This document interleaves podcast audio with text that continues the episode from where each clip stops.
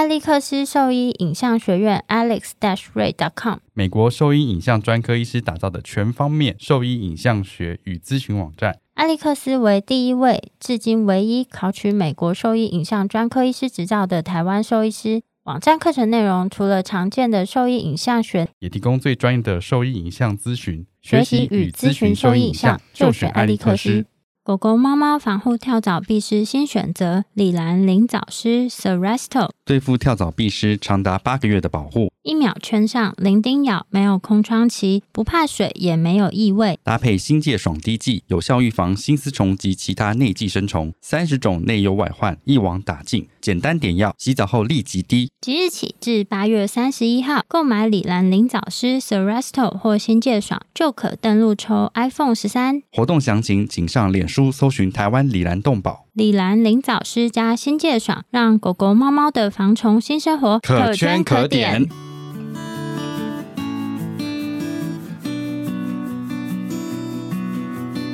你现在收听的是 Wonder Vet Talk 超级好兽医的闲聊时间，我是兽医师林哲宇 Steven，在这边我们会用轻松谈论的方式，带给大家一些简单而正确的小动物相关资讯，也会和大家分享兽医师日常发生的有趣事情。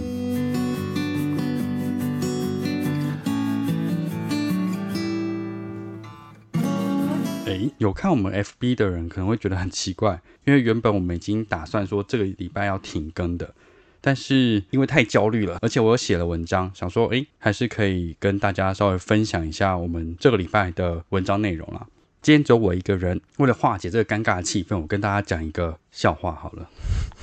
这个故事是这样子的：有一个老妇人在湖边洗衣服，洗着洗着，就在旁边捡到了一颗桃子。那这颗桃子就有点脏脏的，所以他就拿去湖边洗。那也洗着洗着，哎，不小心掉到湖里面了。这时候湖中女神就出现了。就问老妇人说：“请问你掉的是这一颗金色桃子，还是这个银色桃子？”老妇人就说：“我掉的是金桃。”然后湖中女神就说：“好吧，那这个枕头就给你喽。”我是兽医师肖慧珍，现在收听的是 Wonder Vet Talk 超级好兽医的闲聊时间，最专业的小动物知识 Podcast 频道。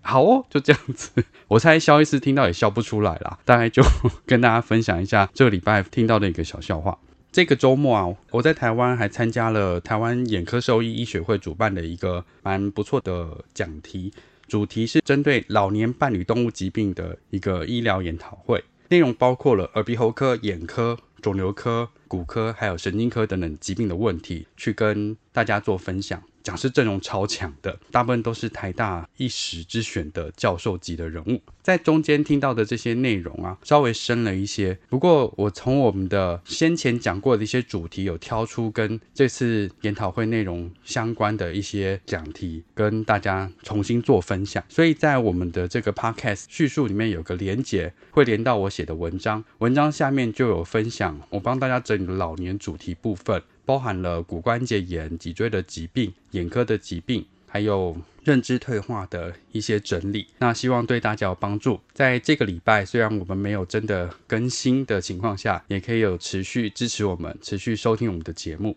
今天的话，哈，跟大家稍微介绍一个比较不常听到的疾病，不过它或许常常会跟骨刺一起相提并论。那它叫做弥漫性特发性骨肥厚，叫 Diffuse Idiopathic Skeletal Hyperosteosis，英文缩写是 DISH，DISH。很明显，这个礼拜的图是我做的，大家就将就着看了。大家常常听到骨刺嘛，还记得我们在先前的集数里面讲到骨刺是什么东西吗？应该忘记了，所以在文章里面就帮大家复习了一下。俗称的骨刺就是 spondylosis，它是骨赘生物，那多半与退化性关节炎有相关。常见于脊椎的腹侧，其他的地方，例如说可动关节，像肩关节、膝关节、髋关节，也会有可能产生类似的构造，那也是称为骨刺。骨刺多半是意外发现的，多数不会造成脊髓神经的压迫，也不一定会造成临床症状，这是大家要有印象的骨刺。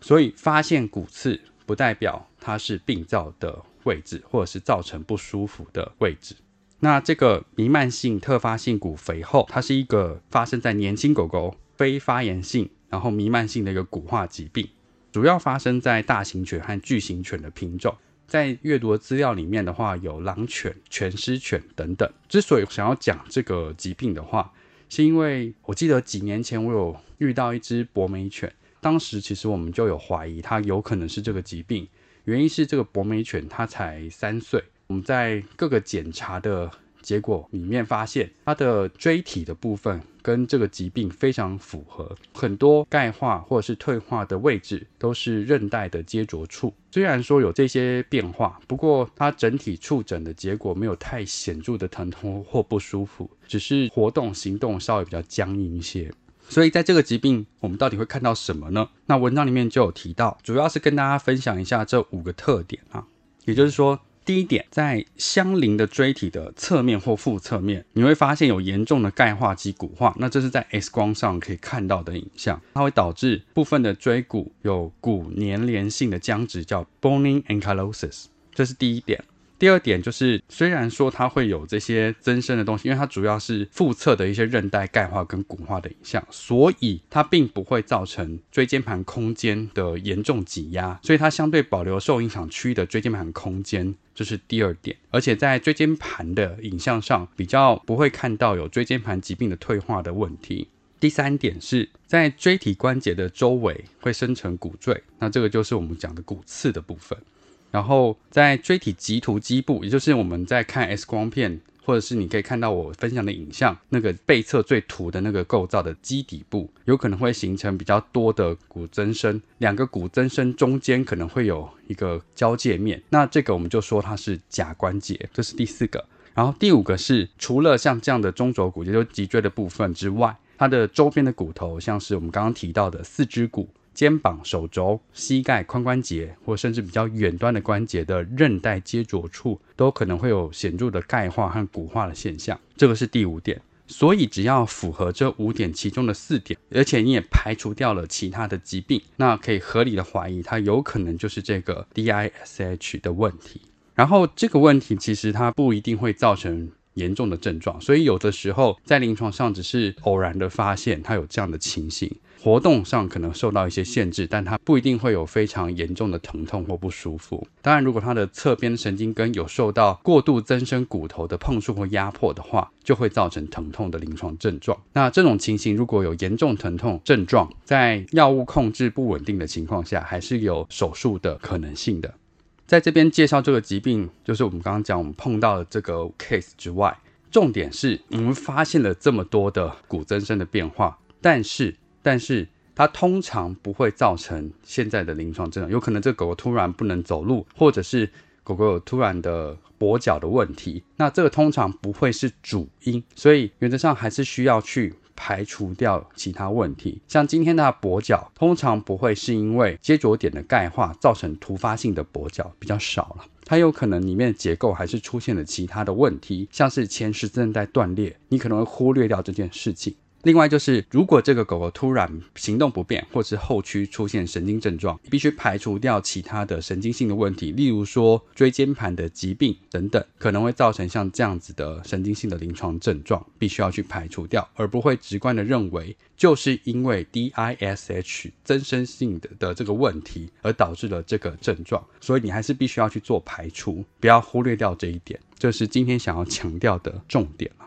目前是用口述的方式帮大家再叙述一下，照顾一下没有看我们 FB 的听众。所以说，如果你对这个内容还是蛮有兴趣的话，可以点 Podcast 的连接到文章去看一下我们今天分享的内容主题。那喜欢我们节目，记得在 Apple Podcast 给我们五星好评，也可以点选连接请我们喝杯饮料，也欢迎留言给我们鼓励。这礼拜就先这样子喽。没有听到消息慵懒的声音，因为它有一些不可抗拒的因素，目前还没有回到台湾。相信下一集它会带给我们更有趣的内容。那今天先这样喽，拜拜。